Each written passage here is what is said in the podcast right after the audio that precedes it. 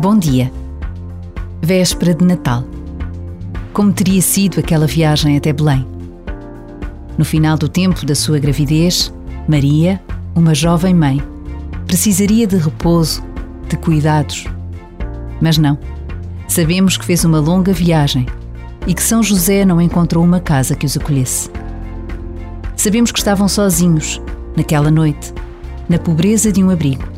Maria deu à luz o seu filho aquele que sabemos ser o Salvador do mundo. No mistério do nascimento do Filho de Deus, Maria de Nazaré, Nossa Senhora, é acima de tudo Mãe. Por vezes, basta a pausa de um minuto para que o nosso coração se debruce sobre a verdade do Natal.